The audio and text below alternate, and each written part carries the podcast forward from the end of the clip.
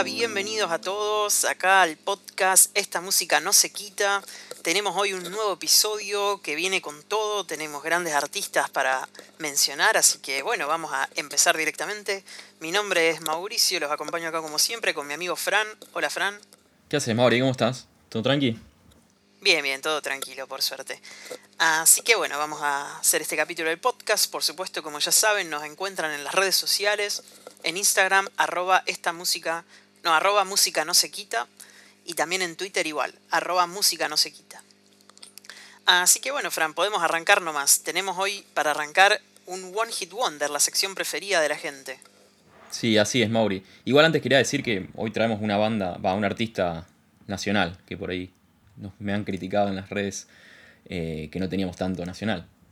Así que bueno, hoy trajimos eso y quiero contarlo. Pero bueno, sí, si querés arranquemos con One Hit Wonder. Arrancamos con el One Hit Wonder, por supuesto, para los que nos escuchan por primera vez, la sección donde traemos un tema de una banda que fue súper hitazo, pero que quizá la banda no es tan conocida.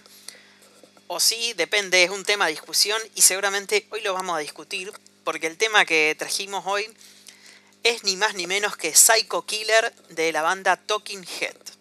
¿Conoces el tema, Fran? Obviamente, ¿cómo no lo voy a conocer? Para empezar, un tema súper conocido y además lo hemos tocado juntos, como lo hemos hecho como un cover en la banda, ¿o no? ¿Te acordás de eso? sí, pero siempre en ensayo, nunca lo... Creo que nunca lo hicimos en vivo. No, en vivo nunca lo hicimos, pero salía bien, estaba buena la versión, a mí me gustaba. Es más, debo tener alguna grabación hecha con un celular por ahí perdida. Vendré a poner a buscar mi compu. Bueno, es un tema, es un tema súper genial y súper divertido de hacer. Yo, mira, ahora que mencionás que lo tocábamos, me acuerdo que con tres de las de todas las bandas que he participado, eh, lo hemos tratado de hacer o lo hemos hecho porque es un temazo, es un temazo.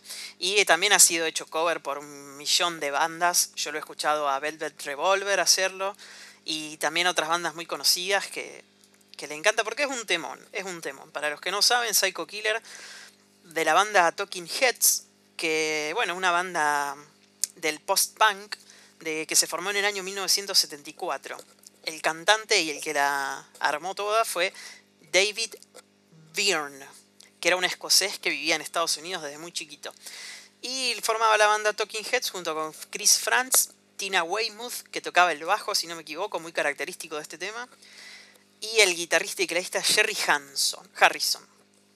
Así que bueno, Frank, ¿qué nos puedes contar del tema musicalmente? Un temazo. Eh, sí, musicalmente la verdad que está buenísimo. Arranca con ese bajo súper característico. Unos riffs de bajo más conocidos de la historia, creo. Y, nada, al rato entra la guitarra bien aguda y después ya entra la batería y empieza a cantar y, nada, está espectacular. La voz de David Byrne está buenísima.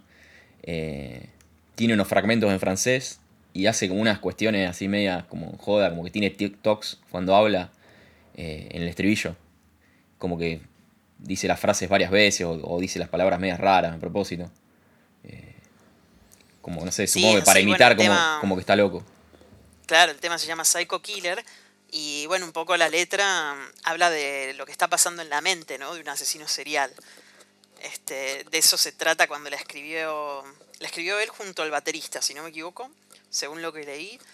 Y bueno, querían eso, digamos, meterse en la mente de un asesino serial, que bueno, también justo había uno de moda en esa época, en el año 77, en Nueva York, donde vivían ellos. Así que sirvió un poco de inspiración. Igual también encontré info de que ya la venían escribiendo de mucho antes, de que en el 73, antes de formar la banda, ya tenían la idea de hacer este tema.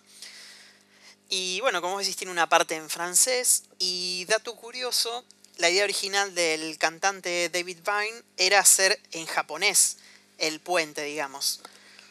Y mm, conocí a una chica japonesa que también estaba ahí en la Universidad de Arte donde estudiaban ellos y le pidió si le podía escribir un segmento que fuera con, en japonés con muchas palabras como asesinato, muerte, sangre, con ese estilo. Y dicen que la chica se horrorizó y es por eso que nunca tuvimos la versión con el puente en japonés y optaron por hacerlo en francés, que sí lo pudieron escribir sin problemas. Me hubiese gustado escuchar esa versión, sería mucho más bizarra, creo todavía. Igual el francés le queda perfecto, me parece el tema. Va como anillo al dedo, ¿o no? Sí, sí, un temazo. Como decís, entre ese bajo. A mí lo que me. escuchándolo un par de veces antes de hacer el capítulo, si bien es un tema que siempre lo tengo presente, eh, noté como que es muy sencillo el tema, ¿viste? Entra el bajo tranquilo, una batería muy tranquila que no hace nada súper loco, si bien entra todo perfecto a tempo, hermoso, y esa guitarra media fanqueada y todo se, todo se pone así súper genial con la voz, como decís que le da el toque al tema. Sí, totalmente. Eh, ahora pasemos a la parte más de discutir. Para mí no es un One Hit Wonder, ni a palos. Para mí Talking Heads es una banda súper conocida. Eh, si me apurás y me preguntaba un tema, te voy a decir que no conozco otro tema. He escuchado la banda varias veces, eh, pero no reconozco así temas porque no es una banda que yo haya escuchado mucho, pero es una banda que inspiró muchas bandas. Y David Byrne es súper conocido, de hecho, no sé, yo. Hay un disco que sacó con Saint Vincent que, a, dúo que está espectacular. Y nada, lo he visto colaborar y lo he visto en vivo muchas veces. De hecho, sigue tocando y, es conocido. Al último Lola que se canceló ahora por el tema del COVID, venía él a tocar. Y, nada, que yo, por ejemplo, Radiohead sacó el nombre de Talking Heads, si no sabías esa. No, no la sabía. Bueno, yo no digo que no sea una gran banda, para mí es una grandísima banda. De hecho, eh, la Rolling Stone las ha puesto entre las 100 artistas más destacables de todos los tiempos. Y mm, para mí es una gran banda, a mí me encanta, pero yo, como vos dijiste, no conoces otro tema. Y yo tampoco no se me ocurre ninguno, si bien debo haber escuchado alguno. Y es por eso que yo la pongo en los One Hit Wonder. Sí, puede ser, pero para mí es por una cuestión de que nosotros no sabemos. Para mí es una banda que, por ahí, es una banda que fue muy famosa en su momento y ahora perdió su fama. Y, y nada, creo que por eso, por ahí nos parece a nosotros como que no que son One Hit Wonder porque nos quedó ese tema nomás así tan recordado, pero en su momento fueron muy famosos. Bueno, puede ser, si tenemos oyentes quizá más adultos que hayan podido escuchar más de Talking Heads, nos pueden dejar en los comentarios o mandarnos a nuestro privado en Instagram para contarnos si, si les parece, si es One Hit Wonder o no, bueno, podemos armar el debate nacional. Si Talking Heads y Psycho Killer son One Hit Wonder. Sí, podemos armar una encuesta en Instagram. Así que bueno, la banda, como decías, claro, puede ser que nosotros no la hayamos escuchado tanto porque se separó en 1991 después de haber hecho ocho álbumes de estudio. ¿Qué tal? Bastante, ¿viste? Y, y nada, David Byrne después sacó un montón de discos como solista, aparte. O sea, para mí son reconocidos. Y, nada, después cuando dijiste antes que, había covers, muchos covers, y nombraste a Albert Revolver, que justo lo nombramos la semana pasada, y también hay dos versiones que yo escuché que son conocidas, una de Fish y otra de Cage the Elephant, eh, que también son bastante conocidas esas versiones. Va, las he visto, están con bastantes reproducciones en YouTube. No sé si las has escuchado. Sí, sí, he escuchado varias y sí, pasa que es un temazo. Cualquiera que lo haga. Para mí, yo lo que, como dije antes, lo que más destaco es que es simple, pero muy bien hecho. Sí, puede ser. Sí, es simple, pero tampoco es un tema que es. A ver, es fácil de tocar, pero no hacen cosas tan comunes por ahí. Por lo menos en la, guitarra. Tiene acordes. Va, sí, más o menos, sí, no es tan raro, ahora que pienso. Pero sí, nada, un temazo. La verdad que cerrando la idea es un temazo. Y por ahí lo último que quisiera decir que está en el primer disco, que eso no lo nombramos. En el primer disco. Sí, está en el primer disco que se llama Talking Heads 77, porque lo hicieron en el año 77. Sí, lo iba a decir en inglés y después Te quedaste pensando, por eso me dio risa. No, no me animé a, sacarlo. Muchas, muchas S. Sí, de una. Así que bueno, no sé si tenías algún dato extra de color. No, tengo el, último dato que, bueno, sea o no One Hit Wonder, que nos van a decir los oyentes qué les parece. Eh, decir que sí, el tema estuvo, entró al Salón de la Fama del Rock and Roll y lo incluyeron en las 500 canciones que dieron forma al rock and roll. Así que ya solo por eso un tema súper destacado que tienen que ir a escuchar. El que no lo ha escuchado nunca tiene que ir ya a escucharlo porque es un temazo. De una, sí, sí. Siempre hay que tener ahí el reconocimiento de Ronnie Stone, es lo más importante para vos, parece. Porque siempre te gusta nombrar esos datos. No, dije, dije Salón de la Fama igual. Ah, Salón de la Fama. Antes no, dije Rolling Stone. No, no, flashé. Bueno, pero Rolling Stone lo hemos nombrado varias veces por eso. Y Salón de la Fama también lo hemos nombrado, creo. Así que bueno. Bueno, entonces si no hay más nada para decir, podemos pasar al tema principal del día, ¿te parece? Vamos al tema principal. ¿Qué tenemos hoy? Bueno, hoy traemos a quien para mí es el músico más importante en la historia del rock en español, te diría. Te iba a decir en Argentina, pero me atrevo a decir que el rock en español, eh, que es Gustavo Cerati. Que es un músico para mí excelso en todo lo que hizo. O sea, me parece un tremendo cantante. Eh, como guitarrista creo que uno de los músicos, de los guitarristas más creativos que he visto. Y, y nada, aparte de un compositor tremendo, porque en los años que estuvo activo hizo muchísima música con muchos proyectos. Eh, y de muchos tipos, porque ha hecho electrónica, ha hecho música en Soda Stereo, ha hecho música solista, ha participado en otras bandas, ha hecho música para películas, ha hecho de todo, la verdad. Eh, así que bueno, para mí es súper admirable. No sé vos qué opinas. Sí, es un artista, eh, con el perdón de los menores, de la puta madre, la verdad. No hay otra manera de decirlo, porque ha hecho de todo y todo lo que ha hecho es para mí oro puro. Este, es difícil encontrar cosas. O sea, te guste o no, todo lo que ha hecho musicalmente es espectacular. Cómo componía, cómo escribía, los temas que hacía, cómo los interpretaba, cómo tocaba la guitarra y cantaba al mismo tiempo. La verdad, un tremendo artista, tremendo artista. Así que bueno, vamos a hablar un poco de Gustavo Cerati. Este, bueno, él fue, nació en Buenos Aires en el año 59, para los que no saben. Y bueno, por supuesto que saltó a la fama con la banda Soda Stereo. Él se conoce con Zeta Bocio en la facultad, donde estudiaban publicidad, y después conoce a Charlie Alberti por parte de la hermana de Gustavo.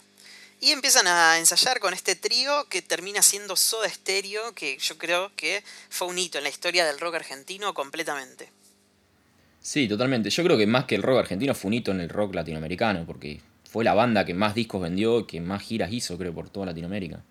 Eh, o sea, así bandas que hayan hecho giras de estadio tan masivas, siendo acá en Latinoamérica, por lo general no, no, no sé, no se me ocurre otra así tan grande. No sé si te ocurre alguna voz. No, seguro. Y yo creo que además tuvo, no sé si por la época o, o por qué, pero tuvo mucha mayor, em, digamos, fue mucho más expuesta al, al extranjero también la banda, que quizá no pasó con otros grandes artistas del rock nacional, como em, Spinetta o por ahí Charlie, que no sé si son tan conocidos fuera, pero sí pasó con Soda, que digamos en Inglaterra, en Alemania, en China, en no sé dónde, bueno, quizá en China no, pero yo creo que en todo el mundo han escuchado de Soda Stereo y han escuchado algún tema, cualquiera que le guste la música, porque es una banda que, que trascendió las fronteras completamente. Sí, creo que sí, que es así. De hecho ha hecho giras, después, bueno, Cerati solista ha hecho giras por Estados Unidos, por Inglaterra. Eh, o sea, sí, ha sido conocido.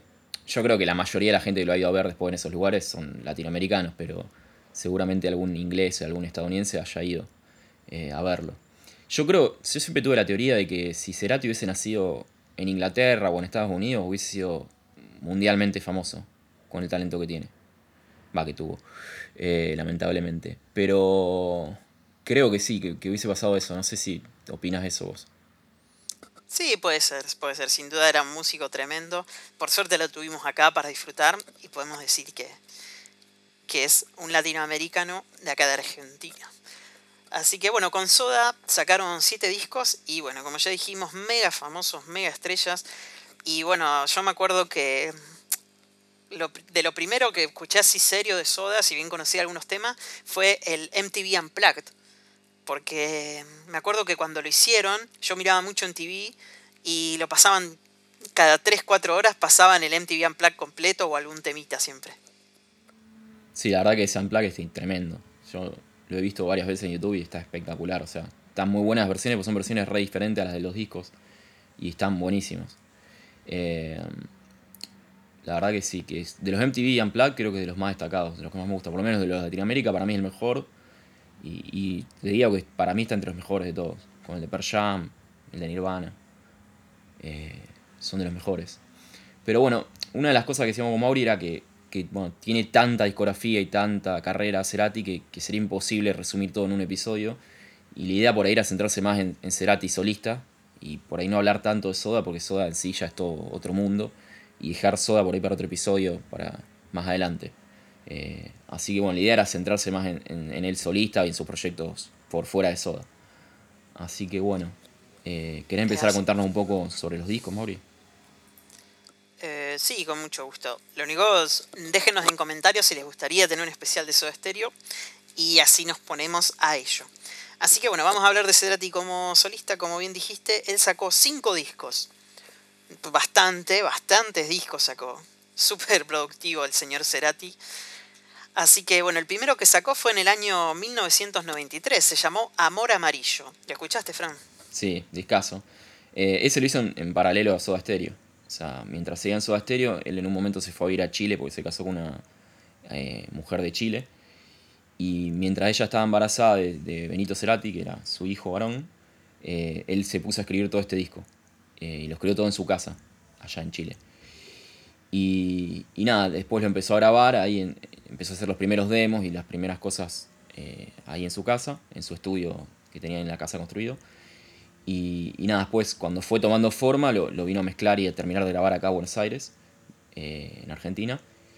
Y nada, para mí es un disco que es muy distinto a lo que venía haciendo con Soda, pero que está muy bueno. Me parece que es el disco de los que hizo él el más flojito, pero sin, embargo puedo destacar un montón de temas de ese disco. Eh, por ejemplo, Amor Amarillo, que es un, disco que un tema que se llama igual que el disco, que es un temazo, que es el que abre el disco de hecho, y tiene un arpegio que, arranca el disco de la guitarra que es impresionante, está muy bueno. No sé si lo tenés ese tema, vos, Mauri. Sí, sí, lo tengo, lo tengo el tema, me encanta también. Y otro que a mí me gusta de este disco es el cover que hace del tema de Spinetta Bajan, que me parece... De hecho, ellos lo llegaron a tocar juntos en un vivo, no sé si lo viste, pero es tremendo cuando hacen juntos un tema que me encanta. Y bueno, Cerati lo puso en este CD, este mazo. Sí, lo he visto en el, especial. hizo un recital Spinetta que unió a todos los músicos que lo acompañaron durante su carrera y todas las bandas en las que estuvo y bueno, tocaron ahí y lo invitó a tocar, como él había hecho el cover, lo invitó a tocar Bajan. Eh, y después tocaron también T para 3, que es un tema de Soda, que, bueno, tocaron esos dos temas y, y Cerati se lo había emocionado, como que él siempre dijo como que era su ídolo musical, Spinetta. Y se lo ve súper emocionado. Está, está en YouTube eso, está todo filmado, está un DVD. Y, y sí, la verdad que la versión que hace está re buena, es re potente. Por un tema bastante viejo, baja en el original y, nada, hace una versión nueva que está tremenda. Y después, bueno, otros temas que yo destacaría de este disco son Rombos, que, está muy bueno. Eh, Pulsar, que me gusta mucho, que tiene muchas cosas electrónicas, que es muy parecido a, lo que venía haciendo, que él antes de este disco sacó un disco semi-solista a dúo con, con otro músico, eh, que se llamó Colores Santos, ese disco. Eh, que se fue con Daniel Melero, ese disco. Y bueno, era medio más electrónico y, bueno, ese como que yo le encuentro como le quedó esa remanencia de ese disco. Y después otro tema que para mí es el mejor del disco es Avenida Corta, que tiene un grupo tremendo y la verdad que está buenísimo. Es uno de los temas que siempre toco en la guitarra. No sé si lo conocías ese, Mauri, también. No, ese no lo conocía. O te lo recomiendo. Muy bueno. Te tengo que ir a escuchar. Así que bueno.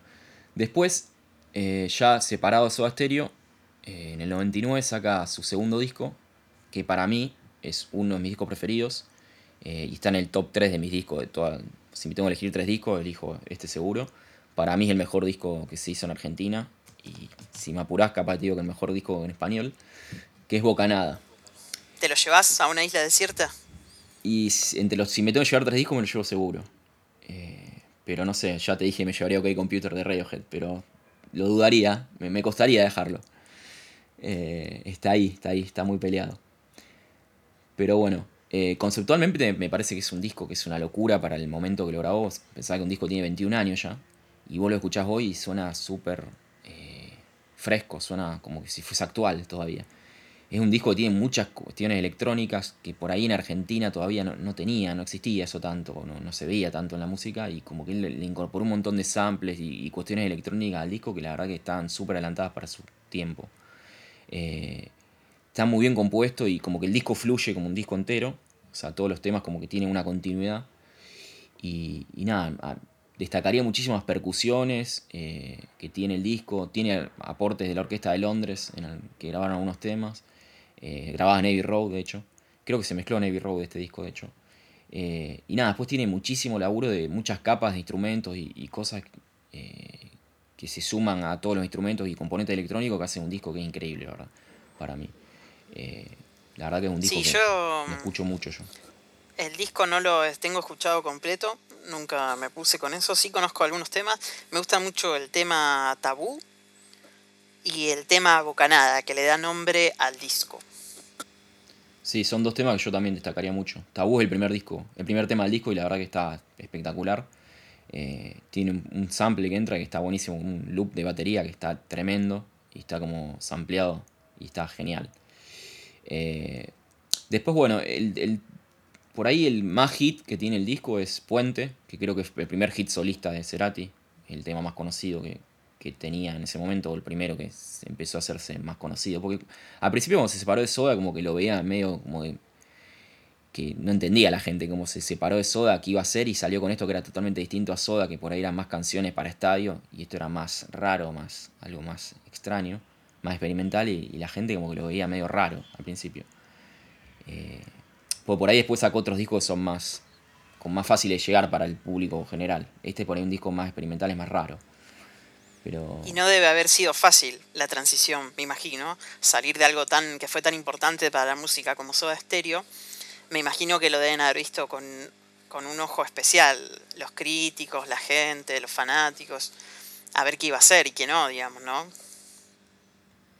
Sí, para mí lo hizo a propósito, para mí fue o sea, parte de, de música que le estaba escuchando en ese momento, lo que le salió a hacer, pero para mí también se quiso como despegar de lo que era Soda Stereo y hacer algo totalmente nuevo, algo distinto como para que no digan, bueno, sigue haciendo Soda Stereo solista eh, y destacar, destacar algo distinto de lo que quería hacer. Para mí es súper valorable lo que hizo. Eh, o sea, muy jugado, por tener una banda que era mega famosa, mega hit, todo lo que hacían, llenar estadios y volver a empezar de nuevo fue casi esto. No sé, fue como algo raro. Y bueno, después de este disco, de este disco destacaría otros temas. Me gusta mucho Río Babel. Eh, me gusta mucho Verbo Carne, que tiene unos arreglos de orquesta ahí que son los que decía está en la orquesta de Londres, que parece un tema para James Bond. No sé si lo escuchaste, pero a mí siempre me imaginé como un tema para la película de James Bond. Y después, bueno, otros dos temas que destacaría mucho son Raíz y Paseo Inmoral, que, que por ahí también es un poquito más conocido. Eh, que tiene unas bases que están muy buenas y unas guitarras que están geniales, ese tema.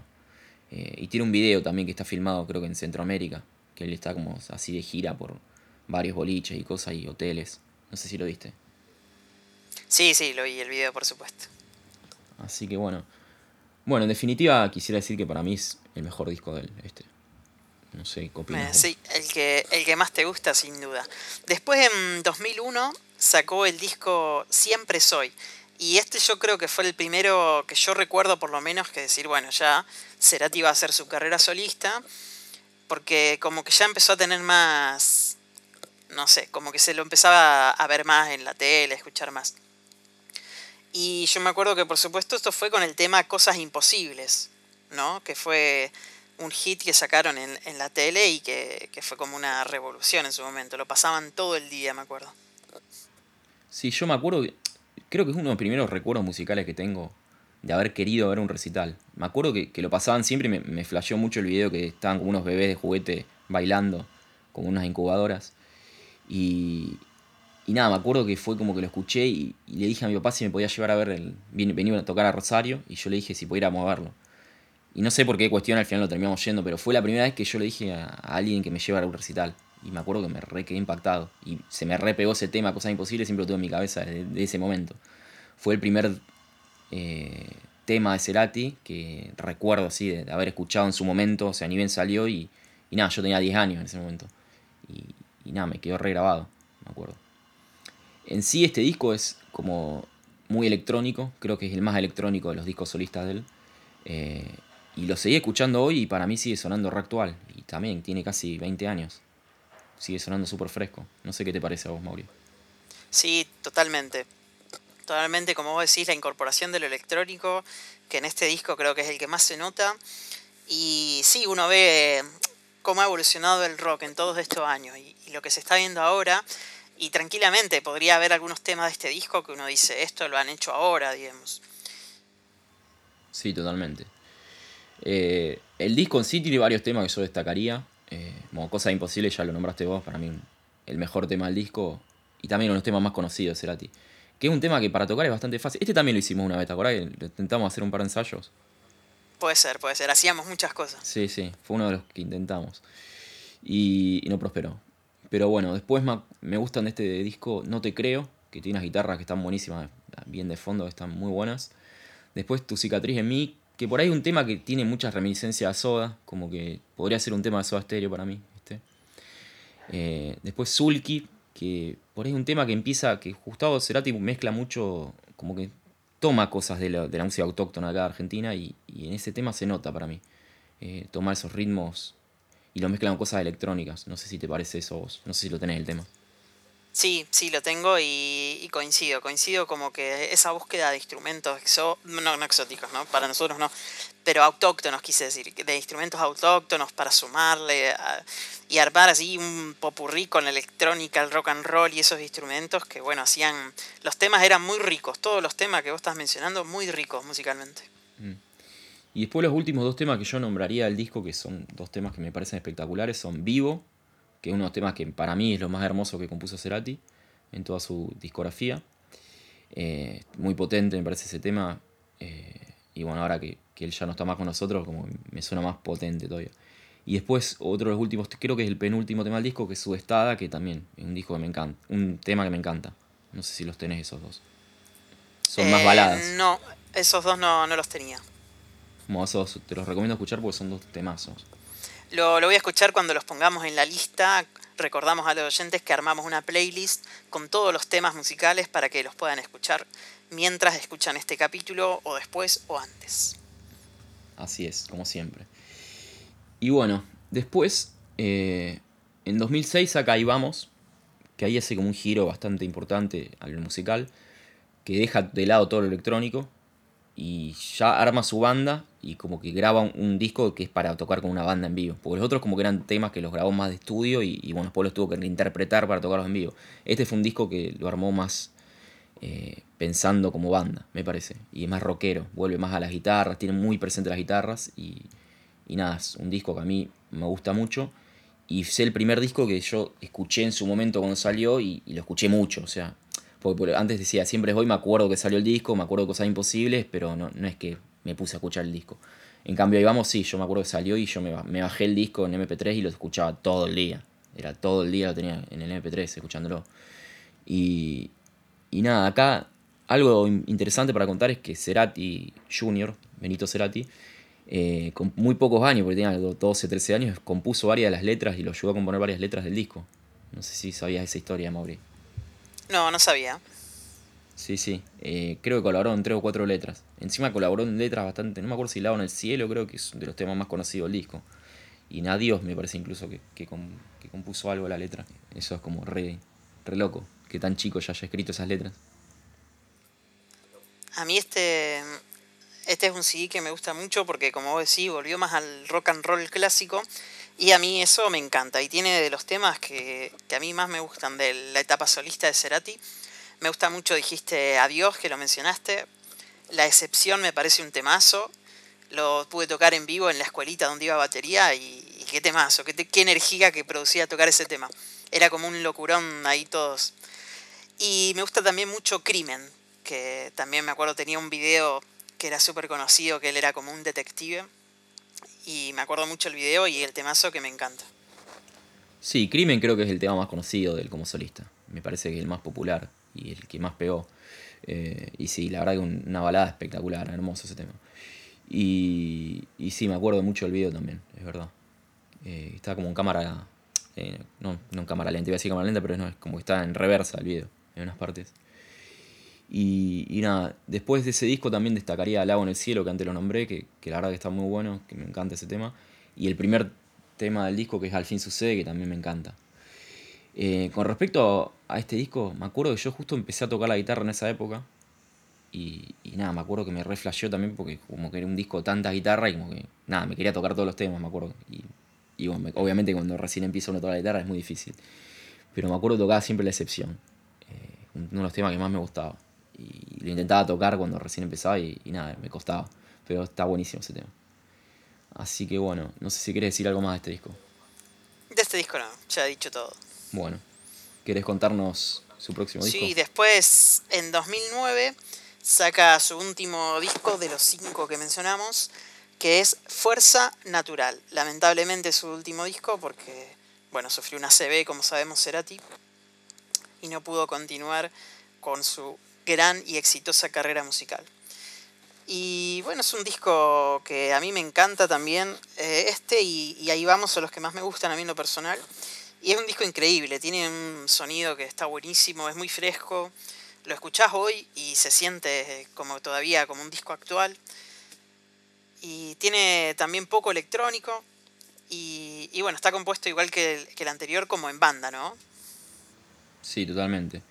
Sí, la verdad que un disco que es el último, pero ya tiene 11 años, o sea, pasó mucho tiempo ya de que salió y la verdad que sigue sonando como un disco que salió esta semana, la verdad. Para mí es increíble y súper avanzado. Eh, como todos los discos que hizo Cerati, siempre me pareció eso. O sea, como que es atemporal la música que hizo. Eh, y bueno, este, este disco también deja muchos temas importantes. No sé si querés destacar alguno de los que te gustan más a vos. A mí me gusta uno que por ahí no es tan. No es el que uno iría directamente pensando en Cerati, pero me gusta mucho Cactus, que suma instrumentos muy autóctonos del norte argentino y es un tema que me gusta mucho. Lo escucho bastante seguido y, me encanta. Sí, es verdad, ese tema está muy bueno. Eh, y después, bueno, los, más conocidos, Rapto, de Vu, son, están muy buenos, a mí me gustan mucho. Eh, y bueno, Fuerza Natural, que es el primer tema del disco, que se llama igual que el disco. Eh, que a mí me deja helado la frase esa que tiene al principio. La primera frase que abre el disco dice, puedo equivocarme, tengo todo por delante y nunca me sentí tan bien. Y después de que diga esa frase, ahora ese disco y que bueno, pase lo que pasó en la gira presentando ese disco, que, él fallece y, nada, como muy fuerte, A mí me pareció siempre eso como re, re loco. No sé qué opinás. Si a vos te pasó lo mismo. Sí, sí, bueno, este, sin duda fue un momento horrendo enterarse de lo que le había pasado y justo cuando presentaba el, el CD nuevo. Sí, sí, de hecho murió, o sea, la agarró la CB después de un recital en la gira. Después de tocar, creo que fue en Venezuela. Y, nada, lamentablemente estuvo unos años luchando ahí, en estado casi vegetativo, y nada, falleció a los años. Lamentablemente una gran pérdida para mí, el mayor músico que tuvimos.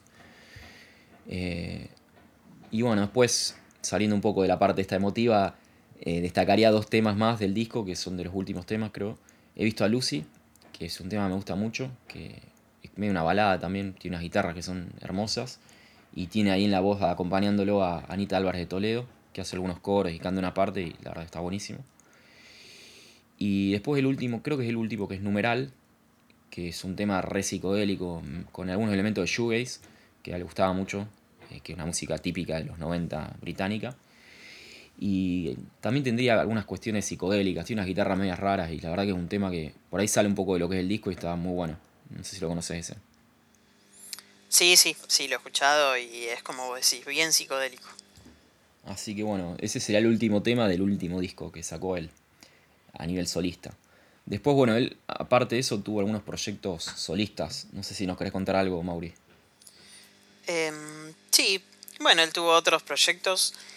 Eh, hizo un, un disco a dúo con Daniel Melero, que se llamó, el proyecto se llamaba Colores Santos, que también tenía como sus primeros CDs, esto fue en el año 1991, también era paralelo a Soda, y tenía muchos componentes electrónicos, que se ve que era algo que lo influenciaba mucho en esa época, pero que quizá en Soda no lo podía expresar completamente, entonces en su proyecto personal, y acá con Daniel Melero, eh, andaba mucho por ahí, ¿no? Sí, sí, tenía muchas cuestiones electrónicas. Para mí es como que quiso meter esas cuestiones electrónicas en Soda y como que no les gustó tanto a Z y a Charlie. Y sé que hubo un poco de fricción ahí en el medio cuando, cuando se puso a hacer este disco, porque después como que quiso meter a Daniel Melero también Soda a participar y grabar algunas cosas y como que me parece que a los otros miembros mucho no les gustaba eso. Había alguna cuestión ahí medio de celos, me parece.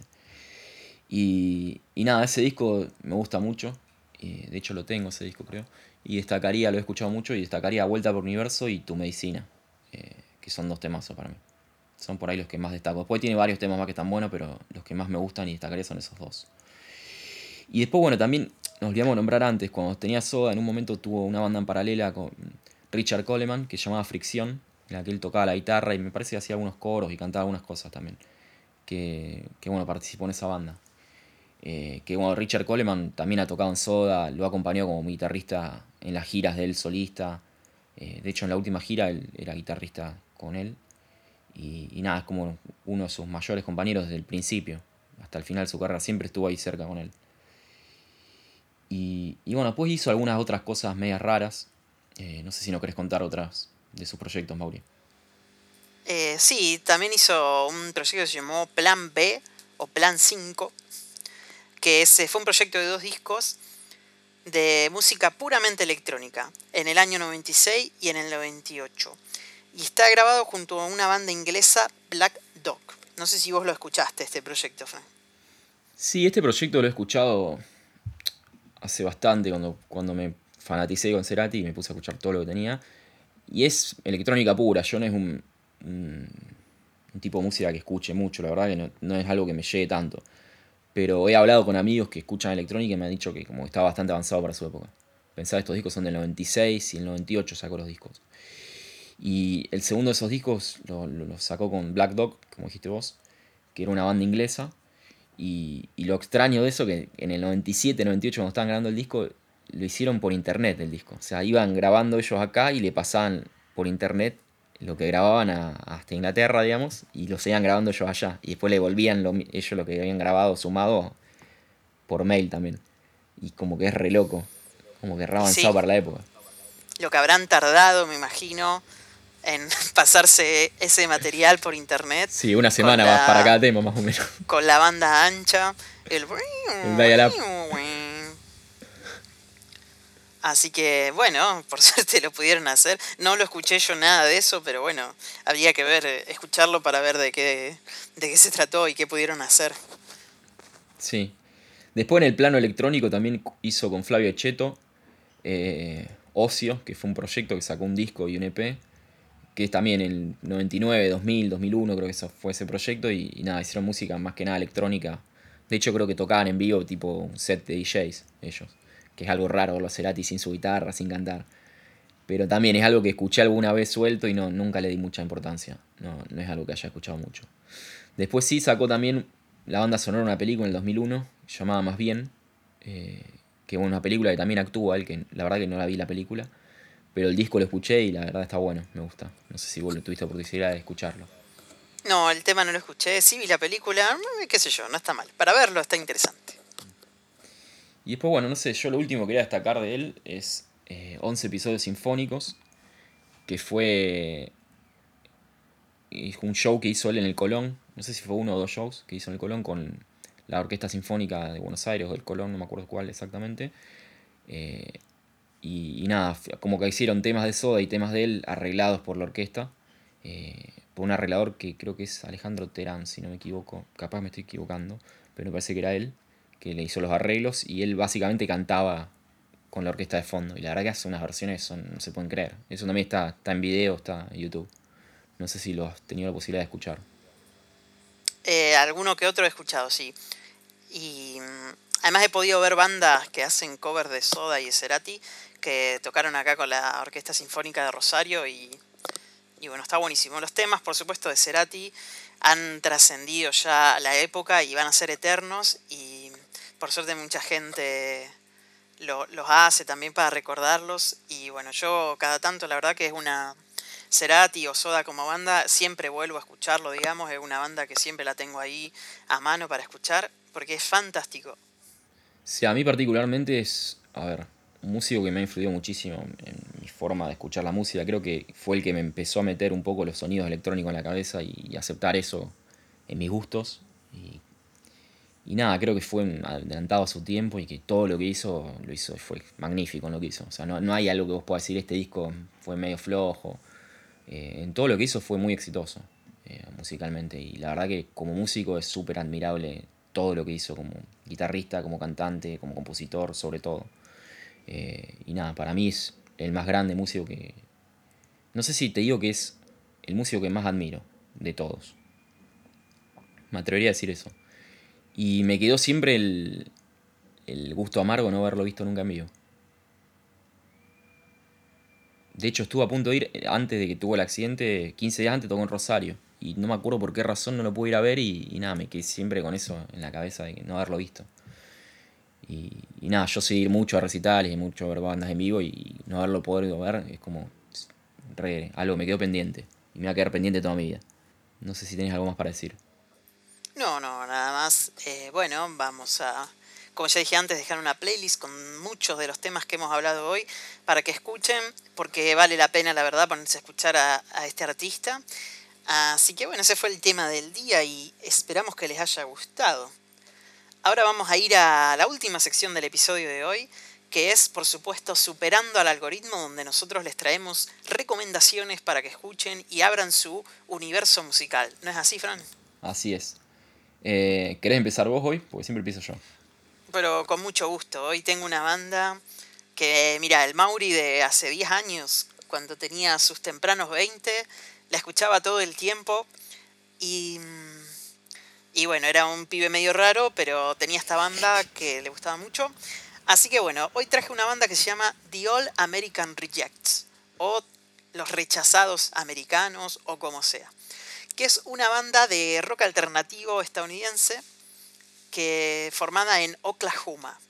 Y bueno, si bien acá la wiki dice rock alternativo, yo diría más que es una especie de, de pop punk o, o, power pop que dicen a veces también, porque es un pop con las guitarras con un poco ahí con, con la quinta, ¿no? Haciéndole un, medio punk, pero que no llega a tanto.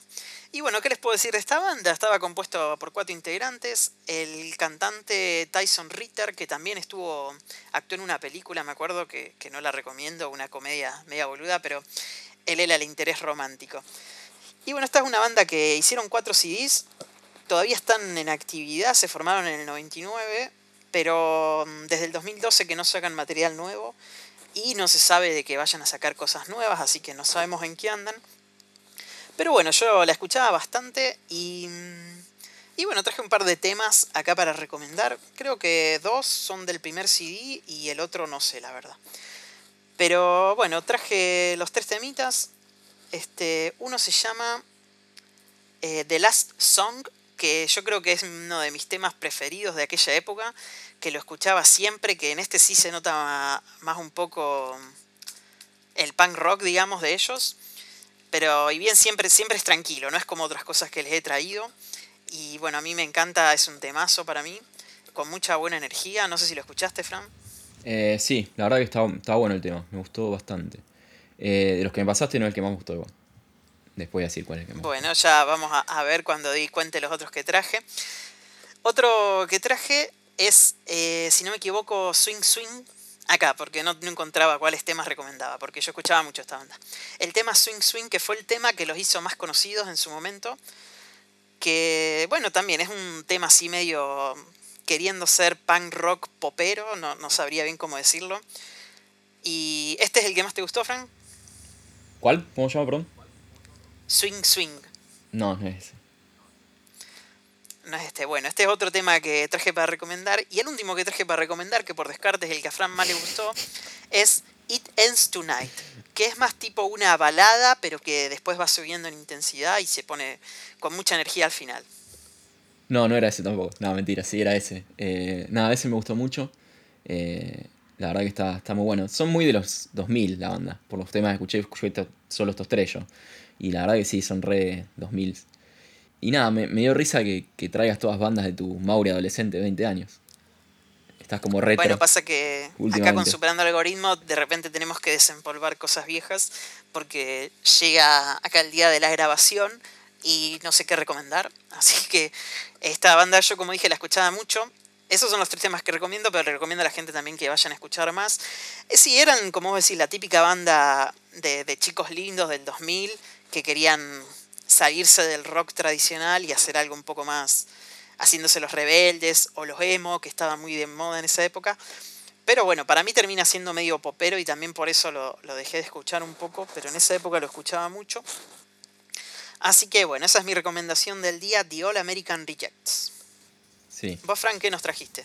No, quería terminar de decirte algo más. Que la verdad que ah, la banda no la había escuchado nunca antes. Eh, escuché estos tres temas y la verdad que me gustó. Quizás escucho algunos temas más, que no te lo suelo decir con las bandas que me traes vos, porque es un estilo Mauri, pero es un poco más tranqui. Vos siempre traes un estilo Mauri más pesado, con el estribillo más pesado, qué sé yo, que es un estilo por ahí no me copa tanto. Esta es una banda Mauri calma. Yo lo escribiría así. Y la verdad está bueno, me gustó. Le voy a dar la oportunidad de escuchar un par de temas más. Así que después te voy a contar qué onda. Bueno, dale, dale la oportunidad a los rechazados de América. Así es. Bueno, yo hoy traje el proyecto solista de Sergio Pisorno, que es el guitarrista y líder, casi te diría, porque es el que compone todos los temas de Casabian, que es una banda que a mí a Mauri nos encanta. Eh, su proyecto solista se llama DSLP, o sea, DSLP, que son las iniciales de, él, que son Sergio Lorenzo Pisorno. Y bueno, este disco salió en el 2019, eh, hace poquito, creo que a fin de año de hecho. Eh, se tiene, recién está, cumplió un año el disco. Y, nada, la verdad que es un disco que está muy bueno. Y es un disco muy bailable, es un disco que tiene muchas cuestiones electrónicas, es un disco que tiene guitarras que están muy interesantes. Pero Sergio como que se aleja un poco de, esa postura que tiene la banda en Casebian, es como que está siempre con la guitarra, hace algunos coros, pero siempre tiene la guitarra en la mano.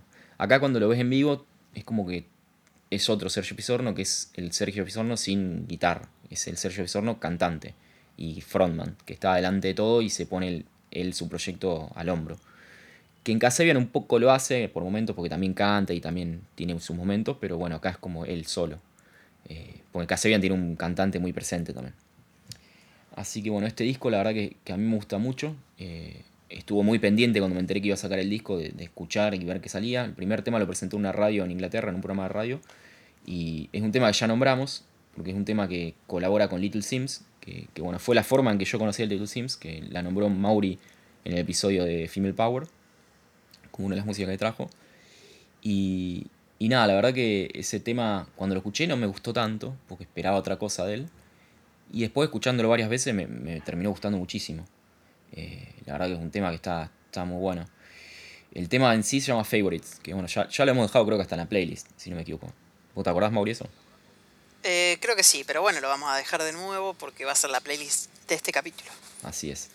Así que bueno, el disco la verdad que es bastante copado, me gusta entero, casi ningún tema te diría que no me gusta. Es un disco también que es como que tiene cierta continuidad, tiene algunos temas que son medios como de puente entre un tema y otro. Y, la verdad que voy a destacar muchos temas. Eh, el primero del disco, Minwal in Genova, eh, o Génova, no sé cómo se dirá, porque me parece que es Génova de la ciudad italiana, pero está en inglés, así que no sé cómo se pronuncia. Eh, la verdad que tiene un bajo y unas percusiones que están muy buenas, que van llevando el tema y lo hacen un tema que está muy bueno para abrir un disco. Después el, el segundo tema que voy a destacar, que creo que es el segundo disco, se llama Lockdown, que es como eh, cuarentena, no, encierro por cuarentena, no me sale la palabra. Sí, lockdown. bueno, pero en castellano no me sale la palabra. Ah, la escuchamos tantas veces este año que se me borró. Cuarentena. Sí, cuarentena. Sí, qué sé yo. Toque de queda. No, no es toque eso ya es muy fuerte. Pero bueno, sí, es, es cuando estábamos en... Básicamente fue como que se adelantó a su tiempo, porque salió un poquito antes de toda esta cuestión de la pandemia. Y, nada, de este aislamiento había que quedarse en su casa o llamar cuarentena, si querés de alguna manera. Eh, y bueno, se adelantó, porque básicamente se habla de eso, el tema. Así que ve que ya tenía algún espía, alguien que le había contado, para mí. Si no es como demasiada coincidencia, unos meses antes. Y bueno, después otros temas que recomiendo del disco son Trans, que también uno de los primeros temas que salió como single, que, que tienen piano, unas baterías y un bajo re viajero que están muy buenos. The Woo también me gusta mucho, eh, que es más un sonido dance, para más, un tema bailable. Eh, Nobody Else, que es también uno de los singles que salió, que es muy pegadizo. Y bueno, después para destacar un último tema que por ahí es ya un poco distinto a, los otros temas que son más bailables, de Youngest Gary, que es un tema con un riff muy potente de guitarra que nada, que me encanta. Eh, es como representa esa guitarra y por ahí el tema que más se nota eso en el disco. No sé si lo escuchaste. Sí, sí, pude escuchar. Eh, ese tema me gusta mucho el que mencionaste recién. A mí lo que me pasó con el proyecto de Sergio es que cuando me pongo a escucharlo es como que quiero Casabian y no me están dando Casabian y eso, eso nunca lo pude superar porque, bueno, como dijiste, Casabian es una banda que a mí me, me gusta muchísimo, a vos también. Y bueno, entonces me cuesta un poco escucharlo por ese lado, sin embargo, sí, como decís, son temas muy, muy interesantes, muy buenos. El, que dijiste con Little Sims también me gustó mucho cuando lo escuché la primera vez. Este, la verdad que, es interesante lo que hace, pero como te digo, yo cuando, como sé que es él, es él el que compone casi todos los temas de Casabian, pero esto es un poco distinto. Y bueno, y también está bien, porque hay que agregarle variedad a la cosa. Sí, es verdad, a mí por momentos también me pasa eso, como que siendo que él compone todo, y que él cantaba en Casabian, y que él toca la guitarra, y que él componía sintetizadores y cosas, es como que sí, es como que esperaba algo más similar a Kasabian y como que nada, me hizo, fue medio sorpresa y, y nada, me quedo siempre con Kasabian, la verdad. Me gusta más lo que hacía en Kasabian. Sé que los otros músicos suman mucho, sobre todo el bajista y el cantante. Así que, que nada, igual el disco para mí está buenísimo. Pero sí, es un estilo por ahí un poco más electrónico, que por ahí son los gustos más de él. Eh, pero nada, está, está buenísimo, por eso lo traigo y lo recomiendo. Bueno, buenísimo tu recomendado ya. Vamos a dejar el CD también de Sergio Pizorno para que la gente lo escuche. Y no sé, Fran, si tienes algo más para decir o vamos al cierre del programa. No, no, yo de mi parte ya está. Bueno, esperamos que les haya gustado el episodio de hoy, donde trajimos acá un tremendo artista nacional que esperemos que lo hayan disfrutado, que se hayan enterado de cosas que no sabían. Y si no, bueno, que, hayan disfrutado de escucharnos a nosotros parlotear un rato al dope acá desde nuestras casas. Así que bueno, si llegaron hasta acá, muchas gracias. Recordar las redes sociales, arroba música no se quita, en Instagram y en Twitter. Y también estamos en YouTube, que es el canal Esta música no se quita. Así es. Y, nada, recuerda también el mail que nombraste la semana pasada. Sí, eh, música no se quita, o esta música no se quita. sí. Que nadie lo va a usar seguramente, pero Nos nada, me da risa porque está acá en el Word. Siempre, siempre disfruto. Es verdad. Así que bueno, vamos a dejar todos los temas en la playlist, como dijo Mauri, y, nada, eh, hasta el próximo programa.